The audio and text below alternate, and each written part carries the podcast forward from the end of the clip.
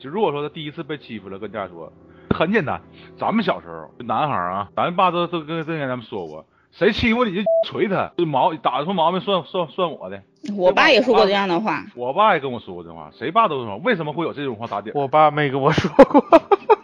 你知道，就是我上小学的时候跟我爸妈说过，就因为我妈跟我说了一句话说，就跟电影里面那个女警察跟就是陈念说那句话，为什么是你不是别人，就是你被欺负的是你不是别人的那个人，对你也有，就是说，就是我爸跟我说过一模一样的话，自那以后我再也不愿意再跟他说了。对我爸一直在跟我讲，苍蝇不叮无无缝的蛋，一个巴掌被欺拍不负响。你被欺负是有道理的， 对，那我一直都没被欺负，是不是也有道理？那道不理还在是哪因为你没有惹到他吗？那你也没惹着欺负你的人呢？不不不不，搁那不挨着。这个东西，这它这是两码事儿，我跟你讲。这个他们欺负你的时候，除了拿东当时西你的时候，他有没有什么骚扰、性骚扰过你之类那种？那倒没有上升到性骚扰这种情况，在我们上初二的时候，有初一的对被我们的其他的人扒过，但是这种事儿没有出现在我身上。我到初中的时候，基本上受到也都是精神上的这种霸凌，什么被孤立啊，什么见到我就就就就是像见瘟神啊，就是比如说我的作业本不敢碰，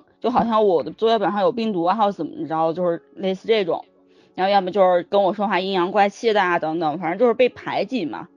这种就属于精神上的。就是到初中以后，就到初中的时候，基本上没有什么肉体上的这种，还得靠自己。所有的这些就是能帮你的人，真的只有自己。什么所谓的跟家长说、跟学校说、跟谁谁谁说，真的没有用。一般班级里，假如说有一个比较爱受欺负的，那个有一个人欺负他了，他不吱声儿；你第二个再欺负他不吱声儿，慢慢就全班欺负他了。